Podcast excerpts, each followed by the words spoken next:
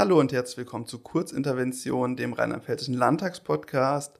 Wie jeden Monat gibt es auch in diesem Monat kurz vor dem Plenum eine neue Folge. Mein Name ist Philipp Mutzbauer und bei mir ist in dieser Folge nicht Hubertus Glandorf und auch nicht Maximilian Oelbermann, sondern wir haben eine neue Stimme hier mit dabei, nämlich Katrin Schneider von Abteilung P. Hallo Katrin. Hallo Philipp. Katrin, Abteilung P ist äh, eine andere Abteilung als Abteilung K, aus der, äh, in der ich arbeite, oder auch Hubertus Klanhoff und Maximilian Oelbermann. Abteilung P steht für Parlament. Was machst du denn in Abteilung P? Mhm. Ähm, ich bin im Referat P1, Plenum, Ausschüsse und Geschäftsordnung. Das heißt, unsere Kernaufgabe ist die Unterstützung des Parlaments und der Abgeordneten bei ihrer Arbeit. Wir bereiten also zum Beispiel das Plenum vor und wir sind auch während des Plenums zur Unterstützung anwesend und bereiten es auch nach. Also zum Beispiel, wenn das Plenum jetzt Beschlüsse fasst, dann müssen diese Beschlüsse auch ausgefertigt werden. Das ist Teil unserer Aufgabe. Ich ganz speziell ähm, betreue ähm, dazu noch drei Ausschüsse. Das heißt, auch da unterstütze ich den Vorsitzenden bei der Durchführung der Ausschüsse und ähm, stehe auch für Fragen zur Geschäftsordnung zur Verfügung. Mhm. Das heißt, du bist dann auch die richtige Ansprechpartnerin, falls wir in diesem Podcast Fragen hätten zu dem, was im Plenum so ansteht. Deswegen bist du heute ja auch tatsächlich da. Magst du uns schon mal kurz erzählen, um was es denn heute geht? Ja, sehr gerne. Ähm, das Septemberplenum ähm, beschäftigt sich oder ist ja auch das erste Plenum nach der Flutkatastrophe im Ahrtal. Das heißt, es finden sich auch einige Tagesordnungspunkte, die sich gerade damit auseinandersetzen. Mhm. Zum Beispiel zwei Anträge, einer gestellt von der Fraktion der AfD und einer gestellt von der Fraktion der CDU zur Einsetzung eines Untersuchungsausschusses, der sich eben mit den Vorkommnissen in der Flutnacht beschäftigen soll und zum anderen das sogenannte Landeswiederaufbauerleichterungsgesetz. Bevor wir das thematisch einsteigen, würde ich aber sagen, wir gehen direkt in das Gespräch mit dem Gast für diese Folge über. Das war Philipp Fernes, der ist Fraktionsvorsitzender der FDP-Fraktion und mit dem sprachen wir auch über das Thema Fraktionsvorsitz.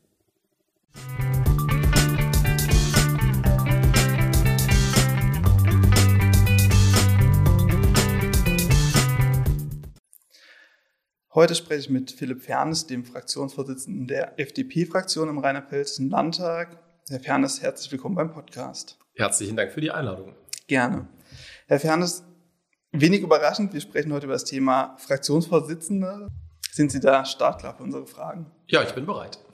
Dann würde ich einfach mal mit den, mit den ganz klassischen Basics anfangen. Was ist denn eine Fraktion eigentlich? Eine Fraktion ist ein Zusammenschluss von Abgeordneten, die in der Regel einer Partei angehören, in einem Parlament, also hier im Rheinland-Pfälzischen Landtag.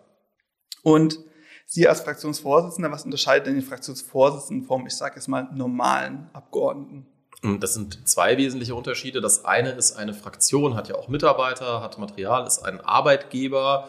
Das heißt, ich bin so für sozusagen den Betrieb der Fraktion zuständig.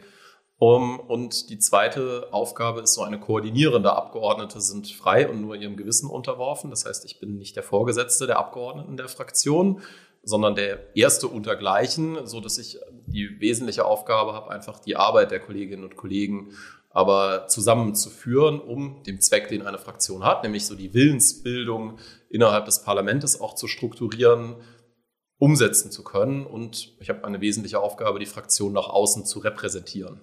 Jetzt haben wir dieses Jahr einen neuen Landtag gewählt. Ein neuer Landtag bedeutet in der Regel auch immer in der neuen Wahlperiode, dass der oder die Ministerpräsidentin eine Regierungserklärung zu Beginn der Wahlperiode abgibt. Und auf die folgt dann die Aussprache der Fraktionen. Die Fraktionen äußern sich dabei zur geplanten Politik der Ministerpräsidentin. Und ähm, traditionell übernehmen das ja auch die Fraktionsvorsitzenden diese Aussprache. Jetzt ist es so, diese Aussprachen gleichen so ein bisschen einem Marathonlauf. Sie haben im Juni gut 51 Minuten gesprochen. Wie bereitet man sich denn auf so eine Aufgabe vor? Ich glaube, ich habe mit 51 Minuten die kürzeste Rede gehalten. Ähm, insofern war, habe ich die Redezeit tatsächlich nicht mal ausgeschöpft, die theoretisch vorhanden gewesen wäre, ähm, weil ich als fünfter Redner nun auch manches Gesagte nicht wiederholen wollte. Das Konzept, es wurde schon alles gesagt, aber noch nicht von jedem, hat mich nie restlos überzeugt. Unabhängig davon, natürlich muss man sich auf eine Rede in diesem Umfang vorbereiten. Gerade, ähm, ich spreche in der Regel relativ frei. Das heißt auch, dass ich eine Rede in der Regel weitgehend nicht ablese.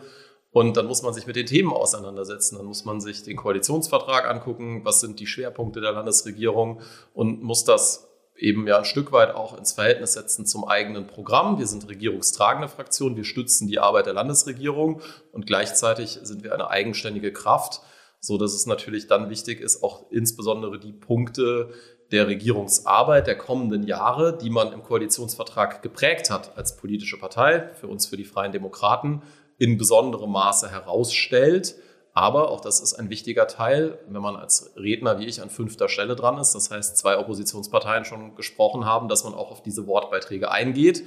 Da kann man sich vorbereiten, indem man sattelfest in den Themen ist, die anstehen, die im Moment das Regierungshandeln prägen. Aber ein Stück ist es immer auch so eine situative Leistung zu gucken, was ist denn in der Debatte bis hierhin passiert und nicht einfach runter zu beten, was man sich vorher vorgenommen hat, sondern schon mal Stellung zu nehmen und manches dann auch mal gerade zu rücken.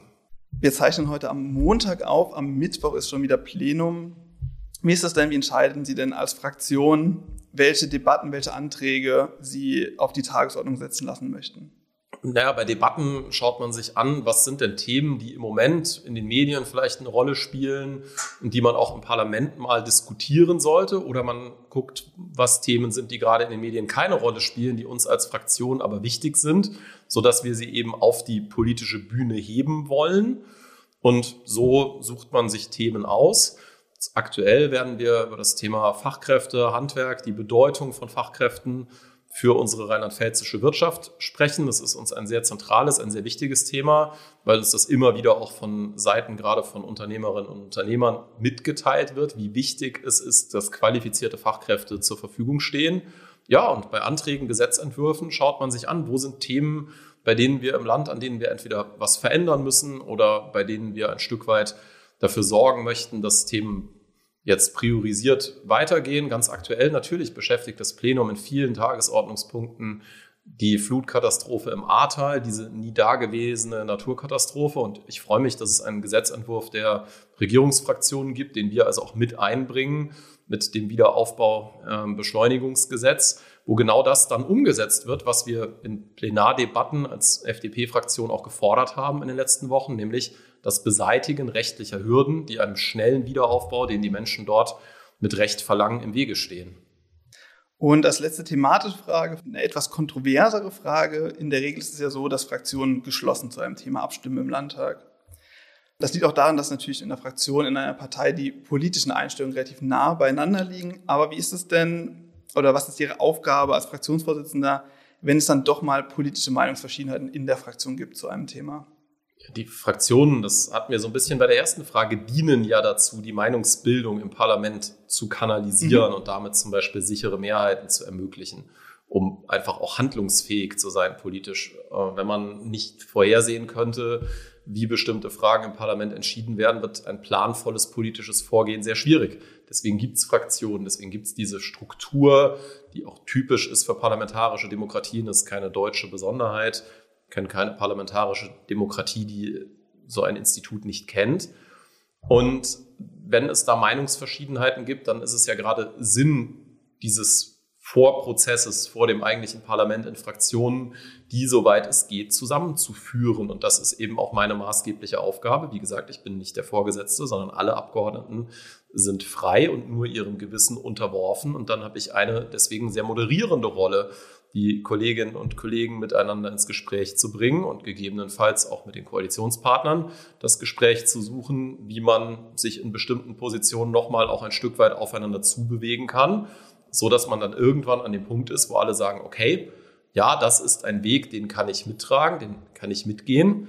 Ein guter Kompromiss zeichnet sich ja immer dadurch aus, dass niemand wirklich zufrieden ist. Wenn einer wirklich zufrieden ist, dann ist er vielleicht ein bisschen gut weggekommen bei der Kompromissfindung. Und ich glaube, so mit dieser Einstellung, dass das Ganze, was wir im Parlament tun und im Kleinen eben auch in der Fraktion tun, dem Interessenausgleich dient, so dass jedes berechtigte Interesse sich am Ende in einer Entscheidung auch widerspiegeln kann. Das ist der Prozess und das ist dann viel Kommunikation. Dann sind wir an dieser Stelle jetzt auch schon durch mit den thematischen Fragen. Dann würde ich jetzt übergehen zu den zehn kurzen Fragen, die wir allen Gästen stellen. Frage Nummer eins, warum sind Sie denn Politiker geworden? Ich bin in einem sehr politischen Haushalt aufgewachsen. Mein Vater war, solange ich denken kann, auch kommunalpolitisch aktiv. Irgendwie war das für mich so eine gewisse Selbstverständlichkeit, dass so politisches Engagement zum Leben dazugehört. Und dann bin ich 16 Mitglied bei den Jungen Liberalen geworden, kurze Zeit später auch bei der FDP und habe da so 18 Jahre in verschiedenen ehrenamtlichen Funktionen mich einfach politisch engagiert. Das hat mir immer sehr viel Freude gemacht und war gleichzeitig aber auch ein Stück Selbstverständlichkeit für mich, mich da gesellschaftlich einzubringen. Und als dann die Freien Demokraten 2016 in die Landesregierung eingetreten sind, wir die erste Ampelkoalition in Rheinland-Pfalz begründet haben, habe ich das Angebot bekommen. Ich war vorher Referatsleiter einer großen Bundesbehörde, hier eben auf die landespolitische Bühne zu wechseln und habe mich über die Chance sehr gefreut. Aber das war jetzt keine Entscheidung. Man entscheidet nicht, Politiker zu werden, mhm. sondern man entscheidet, sich politisch zu engagieren. Und dann hängt vieles von Dingen ab, die man selber begrenzt beeinflussen kann. Man kann sich engagieren, man kann sich qualifizieren, man kann sich mit Beiträgen beteiligen aber dann muss am Ende die politische Konstellation auch passen. Das ist nichts irgendwie ein Weg, den man planen könnte und ich würde auch offen sagen, kein Weg, den man planen sollte.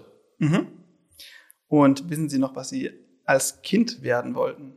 Ich wollte als Kind Bäcker werden. Meine Eltern hatten einen, ähm, also sind bis heute befreundet, aber er hat schon lange die Bäckerei nicht mehr, ist im Ruhestand. Ein Freund, der eine Bäckerei hatte, Vini, ähm, die lag so auf meinem Schulweg und weil man sich kannte, befreundet war, durfte ich gelegentlich mal in die Backstube und so einen Blick da reinwerfen, auch mal was probieren. Und ich fand das einen ganz tollen, ganz spannenden Beruf. Und ich back bis heute gerne, aber als ich gehört habe, dass man da sehr, sehr früh aufstehen muss, habe ich von dem Berufswunsch wieder Abstand genommen. Alles klar. Das heißt, Bäcker sind Sie nicht geworden. Haben Sie denn ein Studium, eine Ausbildung begonnen und auch abgeschlossen? Ich habe ein Studium begonnen. Das äh, ist in der Politik häufig. Ich habe es auch abgeschlossen. Das ist bei manchen Parteien etwas seltener, aber ich bin äh, Jurist. Ich habe in Mainz Jura studiert und auch meinen Referendardienst gemacht. Mhm.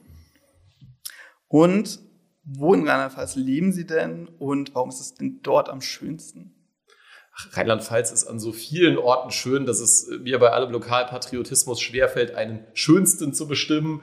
Aber meine Frau und ich, derzeit leben wir in Mainz, aber sind gerade ein Haus am Bauen in Langenlohnsheim. Das liegt im Landkreis Bad Kreuznach, eben auch in meinem Landtagswahlkreis. Und das ist eine schöne Kombination, ähm, umringt von Weinbergen, die so die Landschaft prägen, in der ich auch aufgewachsen bin mit vielfältigem Bad Kreuznach, äh, vielfältigen spannenden touristischen Angeboten, gutem Wein und der Ort selber hat so diese Kombination, es gibt alles, was man braucht und gleichzeitig eben so einer dörflichen Struktur mit viel Vereinsleben, da freue ich mich drauf.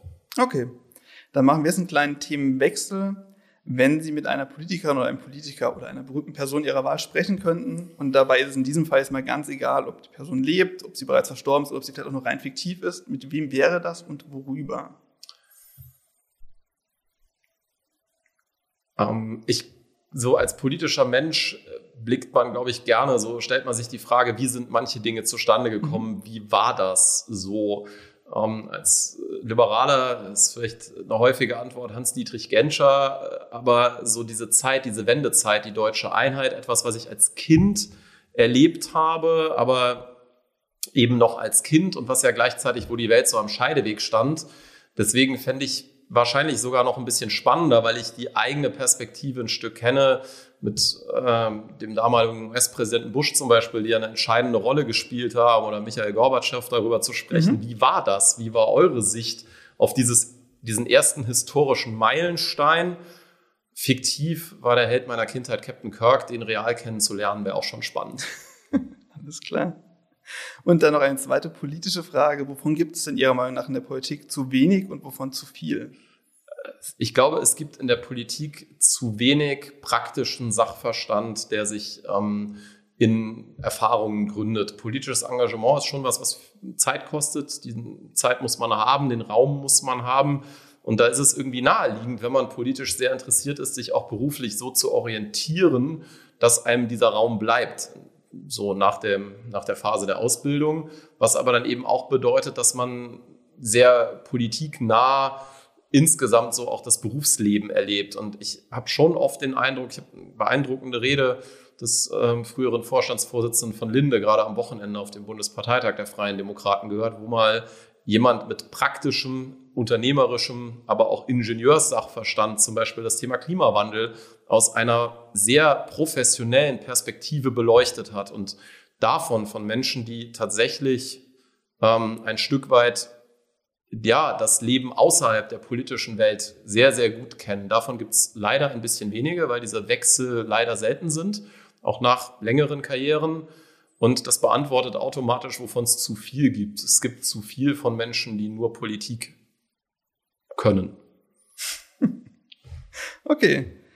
Dann kommen wir zum letzten Block, den ich mal mit äh, Interessen im weitesten Sinne übertiteln würde. Das fängt jetzt an mit so einer Sammelfrage, sage ich mal. Was ist denn Ihr liebstes Buch, Film, Brettspiel oder Videospiel und warum? Ich äh, muss als Liberaler natürlich sagen, dass Monopoly mein liebstes ähm, Brettspiel ist. Ansonsten droht ein Parteiausschlussverfahren. Das ist natürlich äh, völliger Blödsinn, weil äh, Monopole einem Liberalen in der Marktwirtschaft überhaupt nicht äh, recht sind.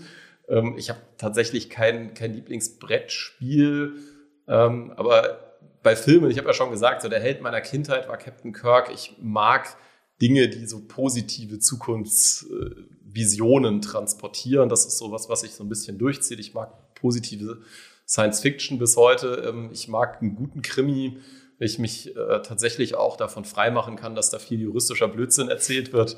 Solange es spannend ist, finde ich das ganz gut. Ähm, ja, das sind so die Dinge, glaube ich, die ich gerne mache. Okay. Und haben Sie ein Hobby, von dem Sie uns berichten möchten? So, so ein richtiges leider nicht. Das ist mhm. tatsächlich mhm. etwas, ähm, so, wo ich wirklich sage, das ist so eine besondere Passion. Ich mache gerne Dinge, bei denen man so im Kontrast zu dem, was ich sonst früher beruflich gemacht habe und eben auch zum politischen sehr unmittelbar Resultate sieht. Also ich bin handwerklich recht talentiert ähm, und dann tatsächlich mal beim Renovieren helfen, mal was reparieren, selber so Dinge. Ähm, mein Großvater war Kfz-Meister, also so sowas, wo man so ein praktisches Resultat sieht. Mhm. Ähm, das, das sind so Dinge, die mir ein schöner Ausgleich sind. Okay. Erinnern Sie sich noch an das erste Konzert, auf dem Sie waren? Ja, und das muss, die Antwort muss bei dieser Frage peinlich sein, sonst ist sie nicht wahr. Das äh, war das Kinderfest, das Rewe Kinderfest mit David Hasselhoff. Und er hat damals I've been looking for freedom gesungen. Da ist die liberale Karriere vorprogrammiert. Ja, ja, aber es ist eine fantastische Antwort auf jeden Fall. Schön. Und dann sind wir auch schon bei der letzten Frage angekommen. Haben Sie denn auch noch eine Podcast-Empfehlung für uns? Ich muss natürlich den Podcast des Landtags empfehlen, ähm, weil mich brennend interessiert, was andere geantwortet haben. Ähm, ansonsten äh, tatsächlich finde ich spannend persönlich Zeitverbrechen, mhm. wo ähm, Kriminalfälle mal nochmal ähm, auch wirklich, sage ich als Jurist, gut aufbereitet werden, ähm, journalistisch und äh, ich schätze auch manchen Wissenschaftspodcast, um so ein bisschen den, den eigenen Horizont mal zu erweitern. Okay, alles klar. Herr Ferndes, damit sind wir auch schon durch. Haben Sie vielen Dank für Ihre Zeit. Ja, herzlichen Dank, dass Sie vorbeigekommen sind. Gerne.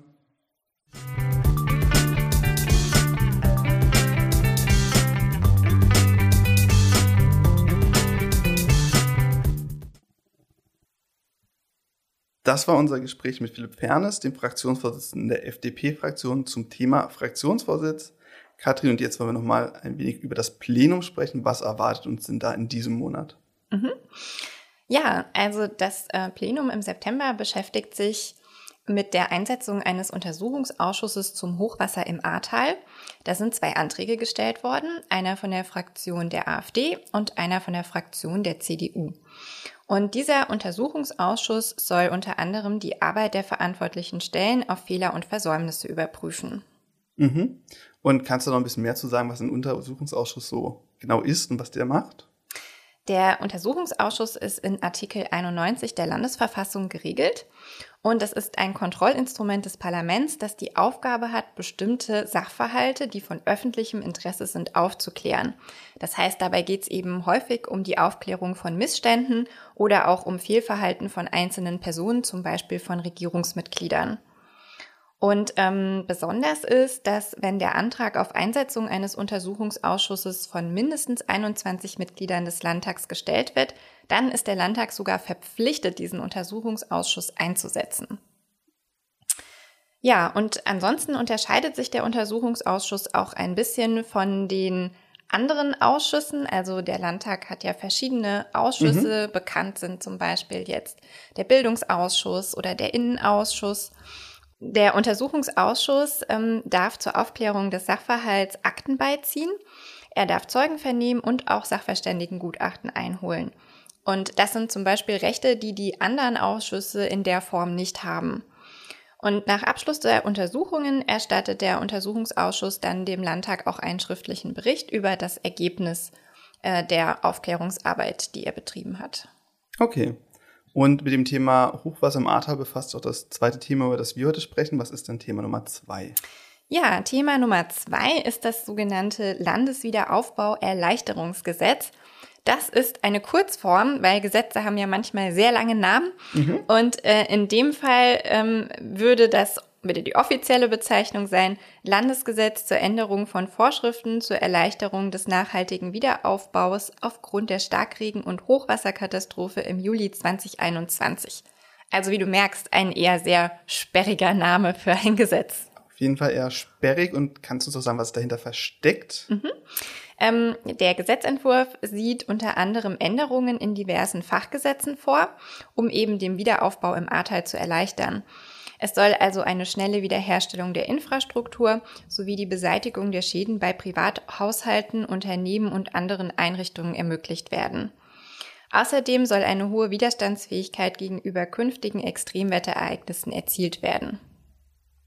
Ja, und äh, die erste Beratung findet heute statt und die zweite Beratung soll dann mit der Schlussabstimmung soll dann direkt morgen stattfinden. Das ist aber nicht normal beim Gesetzentwurf, dass der an zwei folgenden Tagen besprochen wird, oder? Genau, das ist äh, ungewöhnlich und deswegen muss ähm, der Landtag auch eine Fristverkürzung ähm, vorab beschließen, weil normalerweise muss zwischen der ersten und der zweiten Beratung mindestens ein Werktag liegen. Und in dem Fall soll es eben schneller gehen. Also mhm. es ist ja dringlich. Und äh, da muss der Landtag vorher diese Fristverkürzung beschließen. Alles klar. Vielen Dank, Katrin, für die Infos. Das war's auch schon mit der Folge. Wärst du noch nächste Folge wieder dabei? Ja, sehr gerne. Es hat sehr viel Spaß gemacht. Vielen Super, Dank, vielen dass Dank. ich da sein darf. Und dann sind wir auch schon raus mit der Folge. Tschüss.